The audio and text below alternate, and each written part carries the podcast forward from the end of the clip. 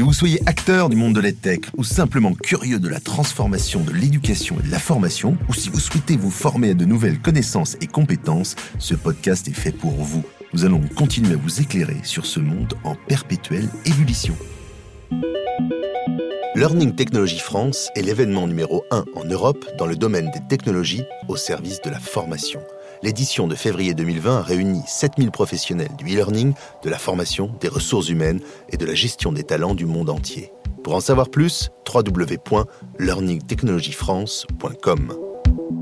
Je suis Rémi Chal, directeur général d'EdTech France, l'association des entrepreneurs qui mettent la technologie au service de l'éducation et de la formation. Bienvenue dans ce nouveau numéro, toujours évidemment exceptionnel du podcast EdTech France, qui est enregistré en live depuis le salon Learning Technologies à Paris, porte de Versailles. On est ici au cœur de l'écosystème de la formation professionnelle avec les acteurs qui innovent et inventent le futur du travail. Dans un monde sans cesse changeant, les entreprises doivent en permanence se renouveler, les compétences également. Et j'ai la chance aujourd'hui d'avoir au micro quelqu'un qui est un acteur de cette transformation, de cette montée en compétences. Il s'appelle Quentin Lacointa.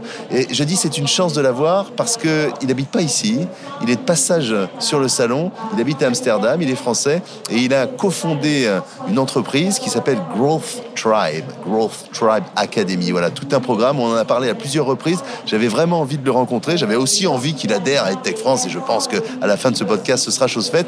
Et aujourd'hui, c'est un podcast un peu particulier parce que évidemment, on va parler de, ce qu'est le growth hacking, il y, a, des tas de choses à, à expliciter. Mais, surtout, ce que j'avais envie, c'était d'avoir un parcours d'entrepreneur et un parcours d'entrepreneur EdTech. C'est quoi euh, monter sa société euh, aujourd'hui euh, quand on est français, quand on veut avoir une dimension internationale, quand on est sur une thématique si particulière que celle du growth hacking C'est quoi les perspectives C'est quoi les difficultés C'est voilà, plein, plein, plein de questions qu'on va poser à Quentin. Quentin, bonjour. Bonjour. Est-ce que tu es content d'être là, Quentin ah, Super content, hein. c'est ce que j'attendais. Euh, justement, EdTech, c'est la première fois que j'ai une interaction avec euh, toi, hein, Rami. Euh, mais très content, hein. bien sûr, je vais adhérer à, la, cotisation de Tech France. Très bien, bah voilà, le podcast est terminé, objectif rempli. Les amis, on se retrouve bien. Non, allez, on va continuer quand même. Tu as un petit accent, c'est pas un accent d'Amsterdam, ça Alors, moi, j'habite à Amsterdam et je suis toulousain. Donc euh, j'ai un petit accent de Toulouse. Alors ça fait 8-9 ans que je suis parti de Toulouse, donc j'ai un peu perdu. Euh, les gens, généralement, ils savent pas du tout d'où je viens, ils n'arrivent jamais à trouver. Euh, bon, des fois j'ai du Gers, de Marseille ou des trucs comme ça. Non, je suis de Toulouse. Et fier d'être de Toulouse. je suis assez fier, bien sûr. Toute ma famille, mes amis là-bas. Mais, on, embrasse, on embrasse toute la ville rose. Et il y, a Toulouse Business School, notamment, je fais un petit coucou parce que voilà, ils sont partenaires d'EdTech France. J'ai vu que tu es diplômé de Toulouse Business School. Donc voilà, c'est un petit, un petit clin d'œil à Toulouse. Alors comment est-ce qu'on passe de, de, de Toulouse à Amsterdam? C'est quoi l'idée là? Alors Toulouse, moi en fait, euh, je suis parti, euh, alors il y a 8 ans à peu près de Toulouse, je suis parti euh, après mon diplôme, donc je suis parti un an à Sydney en Australie, où j'ai travaillé pour une boîte française, Esker, PME à l'époque, qui avait 200 employés, un petit bureau à Sydney où j'ai travaillé là-bas pendant un an presque. Et après, j'ai fait un MBA à Saint-Sébastien en Espagne, D'accord. donc voilà. Donc déjà, dès le départ, un profil très international quand même. Ben, international, oui, c'est sûr. Avant, j'avais déjà habité au Canada. Euh, Toulouse, euh, j'ai fait mes études. Euh, j'ai grandi là-bas. Moi, je suis toulousain, mais après, ça fait longtemps que je suis parti. Aujourd'hui, ma copine est croate. Je veux dire, moi, je suis européen. Je me considère comme quelqu'un d'européen. J'habite à Amsterdam depuis six ans maintenant aujourd'hui. voilà, hein. bon, je suis à Paris je voyage un peu partout en Europe, mais, voilà, je suis européen avant tout. Un Français du monde, un citoyen européen et un citoyen du monde. Donc on est à Amsterdam, et là, qu'est-ce qui se passe il y a quelques années À Amsterdam, euh, moi, c'était euh, ma première euh, vraie expérience professionnelle. Au final, enfin, j'étais en Australie, mais on va dire que c'était un peu plus light, où je travaillais. J'étais embauché par une start-up qui s'appelait Yippie, qui faisait une extension Chrome qui comparait les prix en ligne automatiquement. J'avais rejoint cette boîte, en fait, parce qu'ils étaient sélectionnés par un accélérateur de start-up qui s'appelle Startup Bootcamp à Amsterdam. chose que j'ai très bien fait, parce que c'est là où j'ai rencontré mes deux autres associés. Donc, euh, David Arnoux, qui habitait euh, à Amsterdam aussi, qui était un mentor à Startup Bootcamp, qui avait fait le programme euh, les années auparavant, et Peter Van Saben, qui lui était le CMO de Startup Bootcamp. Alors j'ai rencontré un peu plus tard, parce qu'il était CMO de Startup Bootcamp à Londres, mais j'ai rencontré quelques mois plus tard. donc voilà, j'ai été dans ma startup après 4-5 mois. Bon, ça se passait bien. on était en pleine levée de fonds. Ils ont fait une levée de 600 000 euros à l'époque. mais là, en fait, ça m'embêtait un peu. Je le, le produit m'inspirait pas tant que ça. Oui, euh, comparer les prix, il y en a beaucoup des comparateurs. Ça existe encore d'ailleurs cette startup? Non, non, ils ont fait faillite l'année dernière. D'accord. Euh, bon, alors euh, on coupera au montage hein, ce passage. non, non, donc ils ont fait faillite l'année dernière. Mais bon, moi j'ai travaillé 4-5 mois au final dedans. Mais entre temps, j'avais parlé avec David Arnoux qui lui faisait des workshops sur le gros hacking. J'étais passionné par ces workshops. J'ai trouvé ça impressionnant. du coup, je l'avais contacté par email. C'est lui qui me coachait. Et puis après, euh, à un moment, je lui ai dit bon, euh, salut David, euh, je t'écris parce que bon, tu seras plus mon mentor parce que maintenant, je vais partir la, la start-up de Yippie. Donc il me dit ah mais c'est super. Hein. Là, je suis en train de faire du coaching pour les équipes d'innovation de Philips pour une boîte de consultants à Amsterdam.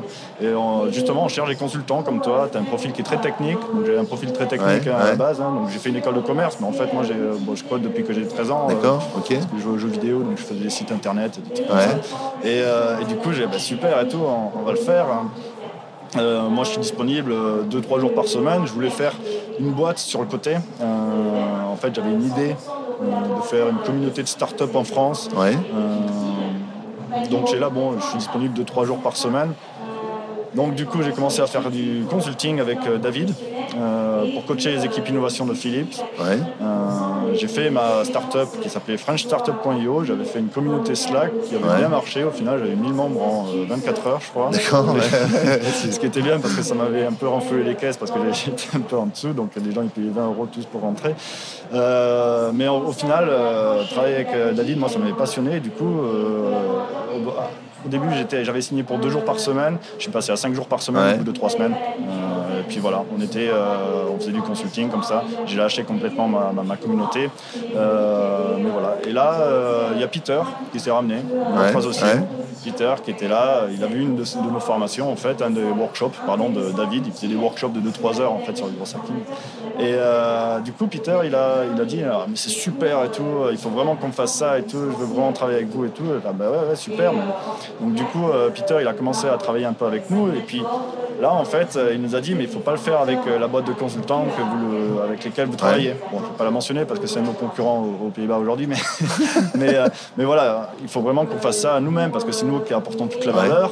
on va le faire de, notre côté. Moi, j'ai des contacts, je connais tout le monde à Amsterdam, on va le faire comme ça. Donc voilà. et là, on, est, en quelle année là? Alors là, on est en 2015. 2015, c'est hier quand même, hein, 2015. pour moi, il s'est passé des trucs. ah bah ça, ouais, ça j'ai compris, mais, mais, mais à l'échelle d'une vie, 2015, il n'y a pas très longtemps. Oui, c'est sûr. Et, donc voilà, hein, là, Peter, euh, on, on s'est barré de la boîte. Euh, coup, de, bol. Euh, on est il y avait les clients en fait de Philips. Ils ont décidé de venir avec nous. Donc du coup, on a piqué les clients de, euh, avec qui on, travaillait euh, sur l'autre boîte. C'est ça quand tu travailles avec des consultants. généralement, c'est que tu n'as pas de contrat de, de, de non-concurrence ou des choses comme ça. Hein. C'est pas légal aux Pays-Bas. Donc euh, c'est ça le problème. c'est pour ça qu'on ne travaille jamais avec des consultants d'ailleurs. voilà, non mais c'est. Il y aura plein de conseils dans cette émission, plein de tips. ne bossez pas avec des consultants ou alors ferrez-les parce bah, que sinon on se tire avec les clients. moi, je veux que les gens ils soient indépendants justement. Je forme les personnes les équipes, donc vu qu'ils sont indépendants, donc toutes les agences et tout, ils vont pas m'aimer. Hein. Là, je ne sais pas si vous avez des écoutes euh, des agences. On verra bien. Si je reçois des colis piégés, si je me réveille demain avec une tête de cheval mort dans mon lit, ben voilà, je saurai que je te la renverrai. Je, t'enverrai pas mon adresse pour la deuxième. Mais ouais, ça... super. Et donc euh, voilà, hein, on a commencé à faire ça. Euh, donc voilà, on avait deux autres consultants avec nous qui travaillaient, donc ça, se passait très bien. On avait pas mal de clients, on était plein. Euh, et, euh, mais du coup, en fait, on avait un problème, c'est qu'on n'arrivait pas à trouver d'autres consultants. C'est-à-dire qu'on avait deux autres personnes, mais on n'arrivait pas à trouver des talents en fait qui pouvaient faire du, consultant, du consulting avec nous. Et euh, donc, du coup, Peter était là. bon, voilà, je vais demander un peu à côté, à droite à gauche, pour essayer de trouver des talents, des choses comme ça. Et alors, je ne sais pas comment, il, s'est euh, retrouvé avec Startup Amsterdam, qui est l'équivalent de France Digital en France, peut-être, quelque chose comme ça, et euh, qu'il a introduit avec l'Université d'Amsterdam, qui a dit ah, mais ça, ça me plaît super ce que vous faites et tout. Ce qu'on peut faire, on va faire un programme de trois mois à l'Université d'Amsterdam pour pouvoir faire du gros hacking. Et donc là, on était là, euh, bah, c'est super, on va faire ça et tout, comme ça, on va pouvoir former nos étudiants, et après, on va pouvoir recruter, recruter les meilleurs. donc là, bah, super, ça va résoudre tous nos problèmes, ça. Donc là, on commence, on travaille sur le contenu. Hein. On a travaillé 3-4 mois quand même pour, un contenu. 3 mois de, contenu, c'est quand, même, quand même pas mal. Un, investissement. au niveau du temps. donc on a, on a, fait tout ça. On a fait une press release qui, qui a cartonné. on a été repris par les médias russes, les médias polonais et tout.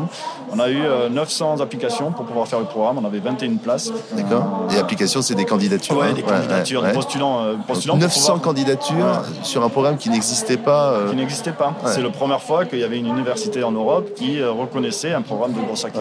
Et alors, justement, on va faire une petite parenthèse là, parce que le gros hacking, c'est un, terme qu'on entend depuis quelques années. Euh, qu'est-ce que ça veut dire concrètement pour, pour le commun des mortels? C'est quoi le gros hacking en quelques mots? Alors, nous, le gros hacking. alors, ça s'écrit. Ça s'écrit G-R-O-W-T-H. voilà. C'est pas grosse. Hein, grosse comme la croissance, c'est hacking comme le, pirate. Ouais, ouais, on dit pirate de la croissance. Pirater la croissance, ouais, c'est ça. bon, on a gardé le terme en anglais pour la France. euh, alors, le gros hacking, bah, alors pour ceux qui connaissent le Lean Startup, c'est-à-dire qu'on va valider des hypothèses pour pouvoir trouver euh, un product market fit euh, pour, avant de lancer son projet, avant de lancer son produit. Ceux qui connaissent ça, en fait, ils savent qu'il va falloir faire des expérimentations assez rapides pour pouvoir valider un produit sur un certain marché. nous, on est dans la continuité du Lean, c'est-à-dire qu'une fois que le produit a un product market fit, qui est un produit, c'est-à-dire que les personnes ils ont trouvé leur premier client, ils savent que le produit va marcher, ils ont leur cible. Nous, ce qu'on va faire, on va dans la continuité, on va continuer à faire de l'expérimentation rapide pour pouvoir valider euh, les canaux d'acquisition. Donc ça, ça va être au début. Et après, quand la boîte elle est un peu plus loin, on va identifier en fait la métrique qui, est, euh, pour laquelle la boîte a le plus de pertes. C'est-à-dire, par exemple, ça peut être la rétention, ça peut être l'activation, il y en a. Et on va l'identifier. Et puis là, on va faire de l'expérimentation rapide pour pouvoir améliorer cette métrique-là. Donc c'est ça le gros hacking, c'est-à-dire c'est l'expérimentation rapide. Nous, comment est-ce qu'on euh, donc ça veut dire qu'il va falloir pouvoir expérimenter. Et pour pouvoir expérimenter, aujourd'hui, il va falloir être euh, très indépendant, c'est-à-dire avoir un bloc de compétences et d'avoir la capacité de euh, faire du design, de faire des landing pages, de faire des, euh, campagnes d'emailing, de faire de, la vente, des choses comme ça. Et nous, en fait, ce qu'on va faire euh, à Gros Stripe, c'est donner ce bloc de compétences, donner cet état d'esprit et ce process d'expérimentation rapide. D'accord. Que vous appliquez à vous-même aussi. Ben oui, on a, grossi, hein, très vite. Aujourd'hui, pour qu'on ait une idée, entre le point de départ, il y a, cinq ans, euh, vous êtes trois associés euh, qui se rencontraient comme ça, et à Amsterdam, et aujourd'hui, combien de collaborateurs C'est quoi Aujourd'hui, on arrive à 100 collaborateurs. 100 collaborateurs. Et on n'a pas fait de levée de fonds. Donc, euh, Sans levée de fonds, d'accord. On est présent dans 7 pays en Europe, donc on est présent aux Pays-Bas. on a la majorité de nos clients sont aux Pays-Bas. On est à Londres depuis deux ans. Donc, euh, après, on est dans les pays nordiques, euh, la Finlande, la Suède, le Danemark et la Norvège depuis euh, un an, un an et demi à peu près. Et en France depuis l'année dernière. C'est une croissance ultra rapide. Et, ce qui est extraordinaire, c'est que c'est sans lever de fonds, parce qu'on entend souvent, euh, voilà, je disrupte, je scale, je lève, je scale, j'espère devenir une licorne ou pas d'ailleurs. Euh, c'est dans vos ambitions de lever, là, c'est quoi la, next step? Bah, la, croissance, en fait, il faut toujours la financer par quelque chose. Il y en a qui vont la financer par de l'equity, hein, par faire une levée de fonds. Il y en a qui vont faire de la dette. Euh, bon, aux Pays-Bas, on n'a pas la même chance qu'en France, où j'apprends qu'il y a des prêts à 50,05 ou des choses comme ça. On n'a pas du tout ça. Donc, on a voulu faire un prêt, c'était à 6%, c'est n'importe quoi. Euh, on n'a pas ça. Nous, on a fait ça par les marges, c'est-à-dire par la marge brute. C'est-à-dire que nous, nos produits, c'est des produits premium, hein, donc on donne une très grosse euh, expérience. On fait sûr que l'impact est très important, mais après, du coup, on a une marge qui est assez forte. Et comme on ne travaille pas avec des consultants, encore une fois, c'est-à-dire que du coup, on paye les salaires. C'est-à-dire, bon, il faut vendre, hein, parce que si jamais euh, dans les périodes de creuse, en été par exemple, on a un peu peur des fois. Mais, mais voilà. Mais du coup, en fait, d'avoir une très, très forte marge, ça nous permet justement de réinvestir dans la boîte, dans la recherche et dans la, croissance. Et, et, le produit, concrètement, j'ai envie, moi, de me former euh, au gros hacking. C'est possible avec euh, Growth Drive ou pas? Oui, bien sûr. On, a des, formations qui vont de deux jours. Pour le gros hacking, on a des formations entre deux jours et six mois. Entre deux jours et six mois, Quand c'est six mois, c'est 21 euh, jours de formation au total. Ouais. répartis sur six mois. Donc oui, c'est possible. Avant, on a commencé par le présentiel, donc on était complètement euh, en présentiel, donc la formation. Aujourd'hui, on a une approche qui est hybride, c'est-à-dire qu'on est euh, entre 20 et 80% euh, en ligne. Ça dépend des, besoins des clients. Mais mais voilà, aujourd'hui, on est, on, est, on est hybride. Mais oui, c'est tout à fait possible de venir nous rejoindre. On a des, formations à Paris d'ailleurs, une fois par mois, en inter-entreprise, c'est-à-dire que n'importe qui peut venir pour faire la formation. Donc il y, a un modèle en, B2C, c'est-à-dire qu'on vend directement au consommateur final, et puis il y a un modèle en B2B oui, c'est ça. Alors nous, on a, euh, on a, eu une approche en fait euh, en, vente, on appelle ça du bottom-up, c'est-à-dire que les personnes, en fait, comme la qualité du produit euh, est excellente, c'est-à-dire que sur un score de 10, on a 9,3 en moyenne, on demande les, feedbacks à la fin de chaque session. On a un NPS proche de 70%, ce qui est un des très très élevé dans le domaine de la, formation. donc nous, en fait, on a eu cette approche, c'est-à-dire de bottom-up, c'est-à-dire que les gens, ils venaient, on faisait du volume de, des personnes qui venaient de l'information et après, en fait, ça nous donnait un point d'entrée dans les entreprises euh, où les gens ils nous introduisaient dans les personnes qui, euh, les décisionnaires, en fait, euh, sur lesquels on pouvait aller plus loin. Et qu'est-ce qui, qu'est-ce qui explique, selon toi, avec un peu de recul, votre succès? Le succès, c'est quoi? 3-4 points qui fait qu'aujourd'hui ça marche euh, La première chose déjà c'est qu'on a pu être indépendant jusqu'à aujourd'hui, c'est-à-dire qu'on était trois cofondateurs, on a des profils vraiment complètement différents. Euh, moi plutôt technique, David lui c'était vraiment sur, euh, moi j'appelle c'est une bible, ce mec il a lu tous les bouquins au monde, enfin je veux dire il connaît tout, c'est un mec, c'est un rechercheur, c'est un très bon orateur, je veux dire si jamais tu l'as sur Tech France je te conseille parce que lui, lui par contre il est, bon. Après, il est meilleur que toi, c'est tu dire. Ah non non mais c'est une, brute, oui bien sûr. ça va, hein, t'es déjà pas mal hein, hein? j'ai pris les cours. j'ai pris les cours. Tu m'aurais vu à 4 ans, c'était pas la même. Mais euh, non, et après il y a Peter, c'est le mec de réseau, tu vois, c'est le mec, euh, voilà, tu, tu, commences à le connaître, euh, tu vas être copain avec lui parce que c'est un mec qui il a une force, tu vois, il fait 2 mètres, c'est un Hollandais, costaud, je veux dire, c'est un mec impressionnant, tu vois. donc tu vois, c'est la force des trois personnes, tu vois, on était vraiment complémentaires. Et moi j'étais vraiment le mec technique, donc c'est-à-dire exécution, exécution, exécution, je me tapais vraiment, hein, j'ai fait tous les sites internet, je faisais tous les slides, tu me dis de faire n'importe quoi, en fait, moi j'étais le mec qui ramassait tout, quoi. Je, ramasse, je ramasse, et puis après je fais, quoi. Donc voilà, cette euh, la combinaison des trois personnes, en fait, c'est comme ça qu'on a euh, le début du succès. Euh, d'avoir une indépendance financière, c'est-à-dire que nous, on faisait toujours du consulting au début pour pouvoir financer. Donc voilà, on a mis des revenus. Hein. Je veux dire, David, il, a deux gosses. Je veux dire, on a, on a des choses comme ça. Parce que ça, c'est un, sujet. Moi, je, je vois beaucoup d'entrepreneurs qui euh, qui ont des projets, des idées, mais, mais qui ne se payent pas pendant un an, deux ans. C'est terrible. Vous, ça n'a pas été le cas. Non, non, non, on se paye, euh, il faut, il faut vivre, il faut vivre. Parce que si jamais tu ne te payes pas, après, je veux dire, euh, bon, c'est bien, tu gagnes de l'expérience, mais après, je veux dire, il faut pouvoir se détendre, il faut pouvoir prendre des vacances ou des choses comme ça. Non, non, nous, on se payait, mais comme pour se payer, c'est-à-dire que nous, au début, on faisait du. Quand on a développé le curriculum, là, pour l'université d'Amsterdam, ça a duré 3-4 mois. Et là, on faisait 3 jours de consulting pour les grands comptes. Et après, euh, le reste du temps, 4 euh, jours, on, développait le curriculum. Et après, ce qu'on faisait, c'est qu'on reversait 30% de nos revenus du consulting qu'on réinvestissait dans la boîte. Donc euh, c'est comme ça qu'on réinvestissait. oui, voilà. Et c'est comme ça qu'on a financé au début la, boîte, qu'on a pu avoir embauché notre premier employé. C'était justement pour pouvoir, par ces 30% qu'on reversait dans l'entreprise. Donc, complémentarité des associés, vous entendez bien, vous êtes toujours euh, associés. on, euh, on sent qu'il y a, en tout cas, je ne connais pas les deux autres, mais on sent qu'il y a du respect euh, et de la, voire de l'admiration les uns pour les autres. Moi, j'ai respect, je sais pas. je crois que si, si, si indépendance financière, voilà, une, croissance maîtrisée, se payer, prendre des vacances. Et faire un produit, et le, produit de qualité. On et un produit de qualité, évidemment. Ensuite, après, on sait faire. On fait la formation en gross hacking, on sait faire du contenu. Euh, je veux dire, à partir de là, pour nous, c'était euh, plutôt simple euh, mm. là-dessus. Ça, et puis il ne faut pas oublier après, c'est qu'on avait eu 900 personnes qui ont postulé pour notre académie. On a eu, euh, ben, c'est quoi, c'est un taux d'acceptation de 1%, quoi. c'est une sélectivité euh, qui rendrait. Euh, on a embauché trois personnes de, cette académie. D'accord. On a eu des talents, en fait, qui étaient. On, a pu attirer des talents au début qui étaient incroyables. C'est-à-dire qu'aujourd'hui, ces trois personnes, il y en a un, c'est le directeur de tous les formateurs, c'est-à-dire il gère 30 personnes. L'autre, c'est le directeur du produit, c'est-à-dire qu'il gère tout le produit, toute l'innovation de Gross Tribe. Le troisième, c'est le directeur de Gross. ça, c'est des personnes qui ont. le directeur du produit, il gère 20 personnes et euh, il a 26 euh, ans. Euh, D'accord. Il n'a pas fait d'études. Enfin, je veux dire, il n'a pas fait d'études. Il, a tout appris par lui-même. Il, a, arrêté après le, le lycée, quoi. Et il a tout appris par lui-même.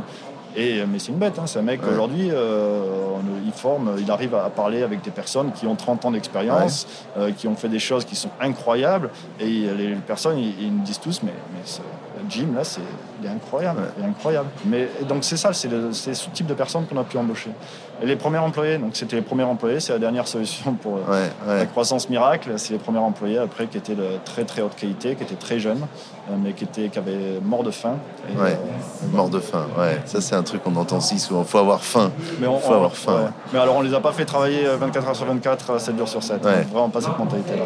Non non, mais c'est et il y, y, a un autre truc qui qui est aussi très intéressant, c'est que la dimension très internationale. Sept pays, on commence à Amsterdam alors que sur les associés, euh, les trois, il y a deux Français.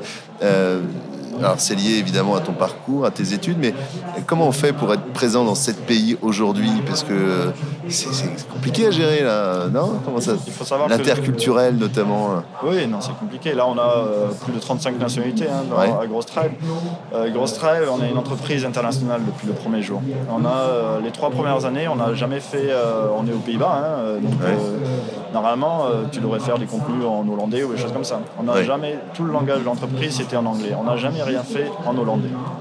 Euh, aucune formation, aucun contenu, même les pubs ou les choses comme ça, tout était en anglais. Donc à partir de là, en fait, on était une entreprise internationale depuis le début. Pour pouvoir s'exporter à Londres, c'était euh, plutôt simple parce que du coup, il n'y avait pas de la barrière de la langue. On avait tous les documents déjà en anglais, on avait tout, le process, tout était fait en anglais. Euh, quand on est parti au pays nordique, c'est un marché très similaire aux, Pays-Bas. Hein. Ils, parlent très très bien anglais.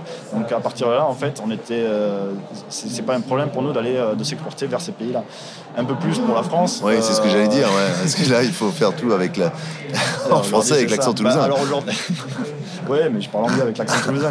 c'est pas grave. Mais non, et alors aujourd'hui, on fait toujours les formations en anglais en France, mais les, Français, ils parlent anglais. Hein. C'est-à-dire que on voit des problèmes de confiance, c'est-à-dire qu'il y en a beaucoup. Alors moi, je parle anglais, mais après, euh, la langue de travail, c'est le français ou des choses comme ça. Mais euh, donc, ce qu'on a en fait, c'est qu'on a des vidéos de une heure euh, sur YouTube. On regarde cette vidéo-là. Si jamais tu comprends, tu as, le niveau. Alors, on a les formateurs français, donc c'est-à-dire qu'après, ils sont capables de répondre aux personnes, aux questions en français. Après, le contenu en anglais. On est en train de le traduire aujourd'hui. Donc, en juin, on va avoir la première formation en français en France.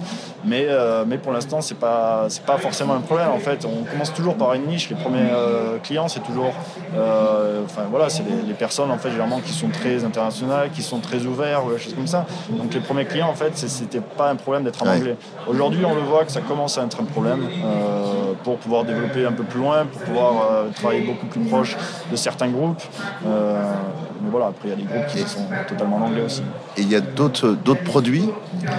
Là, il y a le produit phare qui a donné son nom à à l'académie. Est-ce que vous développez d'autres gammes de formation euh, Oui, ouais, alors aujourd'hui, nous, on se positionne sur les nouvelles compétences, hein. c'est-à-dire que vraiment sur les compétences digitales et sur les nouvelles compétences. On fait de la formation en gros hacking, toujours, hein. euh, mais on fait de la formation en machine learning. machine learning, là, on va faire. Euh, ah, est-ce que, tu, est-ce que, tu peux, est-ce que tu peux expliquer ce qu'est le machine learning, justement, pour les gens qui nous écoutent aussi? Euh, oui, alors bon, moi j'ai pas fait le curriculum sur le machine learning, donc euh, il faudrait personne. Mais euh, oui, bien sûr, nous en fait, ce qu'on va faire dans nos formations, on fait la formation aux personnes qui n'ont pas de profil d'ingénieur. C'est-à-dire que machine learning, on va appliquer ça au domaine de la finance, légal. C'est ce qu'on appellerait l'intelligence artificielle. C'est ça, oui, pardon, l'intelligence artificielle. Et donc en fait, ce qu'on va faire, c'est que nous, c'est qu'on va permettre aux personnes qui n'ont pas de background technique de pouvoir comprendre qu'est-ce que c'est un algorithme, de pouvoir comprendre comment l'utiliser, et sans avoir de compétences techniques, en utilisant des outils comme Orange ou DataQ d'ailleurs, qui est une startup française qui est, euh, formidable, ou euh, Knime. il y a pas mal d'outils en fait qui permettent de faire du drag and drop. Si jamais on comprend pas mal de théories, en quelques jours de formation en fait sur, sur les, outils et sur la théorie, les gens ils sont capables de faire du lead scoring par exemple, d'utiliser, euh, d'entraîner des algorithmes pour pouvoir faire du lead scoring sans être technique. Donc nous c'est là, là-dessus qu'on se positionne. Après on fait la formation sur le, en blockchain aussi, on a une curriculum sur le blockchain, on développe un cours sur la cybersécurité. Je, je te pas d'expliquer ce qu'est la blockchain. On me l'a expliqué 50 fois et je suis pas certain mais, voilà. Mais en tout cas, moi, euh, tout ça, ça m'intéresse. Hein. Je, vais prendre des cours là, puisque vous arrivez à Paris, euh, pour être un collab sur ces sujets. Quoi. Ouais. mais on peut faire un échange hein. contre l'adhésion. Euh, si tu veux, tu as une formation en échange. Je, gagne tout. Non seulement tu adhères, mais en plus tu m'offres. C'est ça, hein tu m'offres une formation. Non, non, génial. génial. Est-ce que. quel conseil tu donnerais là, à, des entrepreneurs ou des, entrepreneurs en herbe, des gens qui ont envie de se lancer sur un projet tech notamment, ou pas d'ailleurs? Mais c'est quoi les conseils avec le recul que tu as, avec l'expérience que tu as, avec cette réussite déjà, hein, et cette entreprise qui n'a pas fini de grandir c'est quoi que tu as envie de leur dire à ceux qui nous écoutent peut-être Alors moi je leur dis de, vraiment comme conseil, le meilleur conseil je pense que je peux donner, c'est vraiment se focaliser, d'être sûr d'avoir un produit de qualité sans passer trois mois que sur le produit. Euh, c'est vraiment le tester euh, tout de suite sur le marché, c'est-à-dire même à toutes les étapes du développement du produit, d'essayer de le développer, euh, de, le bien positionner. Mais ce qui est sûr à un certain moment, c'est que quand ils vont faire le lancement, il faut que le produit il se concentre sur le NPS, sur la qualité du produit. C'est ça qui va faire le référent après. C'est ça qui va, tout faire. Euh, donc ça, c'est la, première chose. Et, du coup, à partir de ça, il faut savoir, euh, entrepreneur, euh, généralement, il, y a vraiment des compétences qu'il faut en fait. Il y a très peu de personnes qui ont un bloc de compétences qui, sont capables de tout faire. Donc vraiment de trouver des associés qui vont avoir soit l'expérience, qui ont soit les compétences qui soient complémentaires. c'est les choses. Et puis après, voilà, hein, la chose, c'est qu'il faut aller dans la rue, il faut sortir et puis il faut parler de son produit à, tout le monde. Donc un bon produit, sa priorité focus sur le produit parce qu'on peut faire tout le marketing.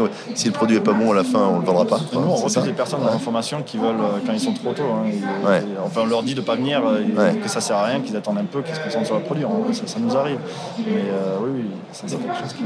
Ensuite, tester, tester, tester, éprouver, voir si ça marche dès le début. C'est ça, et tout documenter, être sûr que quand on va faire les expérimentations pour voir, en fait, pour pouvoir tester le produit ou des choses comme ça, vraiment tout documenter, vraiment faire attention à bien faire les expérimentations, c'est-à-dire qu'en amont, avant de la faire, il faut savoir en fait qu'est-ce qui va déterminer euh, si, euh, si mon expérimentation ça va être un succès ou un échec. Déterminer en fait quelles sont les métriques avant de la faire pour savoir à quoi s'attendre. En fait, ça c'est quelque chose qui, est, très important. Il y a beaucoup de personnes qui vont parler aux gens dans la rue, qui vont montrer leurs produits ou des choses comme ça. Puis après ils vont avoir des résultats, mais en fait ils savent pas qu'est-ce qu'ils vont chercher. Donc euh, du coup ils vont se dire ah mais c'est pas mal, j'ai eu ça, j'ai eu ça, j'ai eu ça. Et en fait il faut savoir en amont qu'est-ce, qu'est-ce que tu veux chercher, qu'est-ce que tu veux valider. c'est vraiment ça qui est, important quand tu vas tester. Le prix aussi, j'imagine, le pricing, combien ça vaut, combien ça se vend Parce qu'une bonne idée, euh, tout, le monde peut trouver ça génial, mais qui est prêt à la payer, c'est encore autre chose. Le pricing, oui, il ne faut, vraiment pas négliger le pricing. Il faut faire attention aux marges, il faut, faire attention de ne pas casser les prix dès le début quand pour euh, rentrer sur le marché, casser les prix. Euh, bon voilà, Amazon, c'était Amazon, c'est très bien, mais, je veux dire après, c'est vraiment se, fracasser la tête. S'il n'y a pas d'investissement derrière, ça, va faire, ça va faire mal. Il faut vraiment faire attention au pricing. Et aussi le pricing, c'est synonyme de qualité pour beaucoup de personnes. Hein. C'est-à-dire que si jamais on arrive sur un produit euh, pas cher, tu me dis, euh, bon, moi je vais faire des formations, tu vois, par exemple, moi j'ai le choix de faire, bon, des grosses trails, bon, ça, ça, coûte 2000 euros, j'ai euh, deux jours, et puis après j'ai un suivi en ligne. donc c'est ça, tu vois. Après, tu te dis, bah attends, ça, leur coûte quoi? C'est trois formateurs dans la salle de classe pendant deux jours, et puis c'est un truc en ligne. Moi je peux faire ça tout seul. bah voilà, ça me coûte 300 euros, quoi. À 200 euros même, je pourrais le faire, tu vois. Si jamais tu fais ça, tu vas jamais pouvoir le scaler, parce qu'après, tu te rends pas compte de tout l'administratif qu'il y a à faire en amont, de toute la, conversation, de bien répondre aux attentes, les choses comme ça. Il y a énormément de travail. Il faut euh, mieux partir sur un pricing élevé au début, plus élevé que ce qu'on pense, quitte à descendre les prix après et faire un cadeau aux clients qui ont, pris euh, le, prix initial euh, que le contraire. C'est oui, c'est plus facile de baisser les prix que de les monter. Ça, c'est. Bon, ça, après, ça c'est ma philosophie. Hein. Si tu regardes tous les autres startups et ça, ou les choses comme ça, ils font le contraire. tu vas parler à d'autres personnes, mais ce sera d'autres contraires. Mais, c'est ça qui est intéressant, c'est d'ailleurs justement des points de vue, des points de vue ah différents. et puis tu l'as dit, aller sur le terrain, c'est-à-dire j'imagine pas se couper de, de, qui sont nos clients, quoi connaître tes, apprenants, savoir ce qu'ils demandent, ce qu'ils recherchent. Oui, oui c'est sur le terrain, d'aller sur les personnes. Si moi, tu m'aurais connu euh, il y a 5 ans, par exemple, je parlais à personne, je suis vraiment dans la tête, des choses comme ça. J'ai payé un coach, hein, 2000 euh, euros, je crois que j'ai claqué. Pour, pendant 6 mois, je me suis formé sur le public speaking, des euh, choses comme ça. Je n'aimais pas parler aux gens, des choses comme ça. Bah, là, tu me vois, je suis dans un salon, je réponds à la radio. Et maintenant, tu fais des podcasts au pied levé. J'ai fait de la formation des mecs, des CMO de grands groupes, des choses comme ça, qui, étaient, qui avaient 30 ans d'expérience. J'ai appris à des mecs de chez Google à bien implémenter Google Tag Manager. Enfin, c'est ça, tu vois. Il faut pas avoir peur, il faut le faire. Et puis, moi, j'ai retenu, parce que ça, ça m'intéresse, prendre des vacances. C'est-à-dire, euh, pas. Euh, être 100% sur son projet parce que sinon on devient fou quoi. C'est ça le truc. C'est le burn-out quoi de l'entrepreneur. Les, les, meilleures idées que j'ai eues de stratégie, c'était pendant les vacances. Souvent au retour dans l'aéroport, des choses comme ça. C'est vraiment ça. Sur les stratégies de développement international, les pays ou des choses comme ça. Tu vas voir un magazine à la con, tu vas voir ça et, tu, vas dire bah, ça c'était super en fait et tu parles en ton idée. en fait, à la tête reposée. Mais ça, ça aide beaucoup. Hein, ça aide beaucoup. Oui, il faut être euh, opposé pour être créatif. Bah, après, euh, il ne prend pas 40 jours de vacances non plus. Hein. Puis la drogue, tu me disais en coulisses, tu me disais beaucoup de drogue. Oui, oui, bien euh, sûr. Hein, ecstasy. C'est pour ça que. c'est pour ça que les projets se lancent à Amsterdam. C'est ce que les mecs prennent des champignons, ils sont hyper créatifs. voilà. C'est plus simple à vendre après. C'est ce qu'on met dans les sandwichs au, lunch. bon, génial. Ben voilà, j'espère que ceux qui nous ont écoutés ont appris des trucs. En tout cas, c'était un, c'était un moment très sympa. Quentin, merci d'avoir pris le temps de venir nous causer de Growth Tribe, euh, d'adhérer à Tech France évidemment, et puis de nous avoir présenté cette expérience, cette entreprise entrepreneuriale. Parce que l'entreprise, c'est un terme qui a plusieurs sens. C'est à la fois euh, la société, et puis une entreprise, c'est aussi une aventure. Voilà. Si vous regardez le dictionnaire, vous avez ces, différentes définitions, et, c'est une belle aventure humaine. Et, et la prochaine étape, c'est quoi alors? Qu'est-ce qu'on peut te souhaiter là pour 2020 Là, euh, nous, 2020, nous, c'est vraiment passer en full blended, euh, donc développer un peu plus notre plateforme avec l'application mobile et tout. Hein. et euh, vraiment, sur la, on travaille sur la classroom du futur, donc c'est-à-dire vraiment pouvoir faire la formation. Donc, on aime toujours le côté présentiel, donc c'est-à-dire qu'il faut vraiment physique, c'est en direct, des choses comme ça. Donc là, on travaille vraiment sur un projet qui est, excellent. En fait, c'est de pouvoir offrir à une trentaine de personnes qui sont sur différents écrans que tu vas voir sur Skype et tout, et de faire un contenu complètement intéressant actif avec les personnes. Euh, donc voilà, on travaille sur la classe du futur aujourd'hui. Euh, c'est ça qu'on espère avoir accomplir pour 2020. Bah, je pense qu'en 2021, on fera peut-être un podcast sur le succès de la classroom du futur, qui sera la classroom du présent euh, pour le coup. non mais moi qui ai été directeur d'école, je vois très bien l'intérêt que tout ça peut représenter. En tout cas, bravo. Puis tu montres encore une fois que c'est pas parce qu'il y a du digital qu'il n'y a pas d'humain. Au contraire, au contraire, c'est ça le plus important. Merci beaucoup. Je te laisse repartir dans les allées du salon et merci à, Maxime, mon, fidèle écuyer. Je ne sais pas s'il faut dire ça comme ça, Maxime. Non, il n'a pas de micro, donc il ne peut pas répondre, mais je vois qu'il me menace. Donc Maxime, qui est le, producteur, l'initiateur de ce podcast EdTech France, euh, qui ne cesse de grandir. Vous êtes de plus en plus nombreux à nous écouter. On a passé la barre des 25 000, c'est formidable. Mettez des étoiles sur toutes les plateformes. On est partout, on est sur toutes les plateformes. Euh, mettez des avis, dites que c'est formidable. Et si vous n'avez pas aimé, eh bien, taisez-vous. Voilà, voilà. Dites, dites je n'ai pas mais dites-le à votre famille, mais certainement pas sur les réseaux. Voilà, je plaisante parce que vous aimerez. Merci à tous. On est toujours sur le salon Learning Technology en direct. On continue, c'est génial. Et euh, c'est parti. À bientôt. Ciao.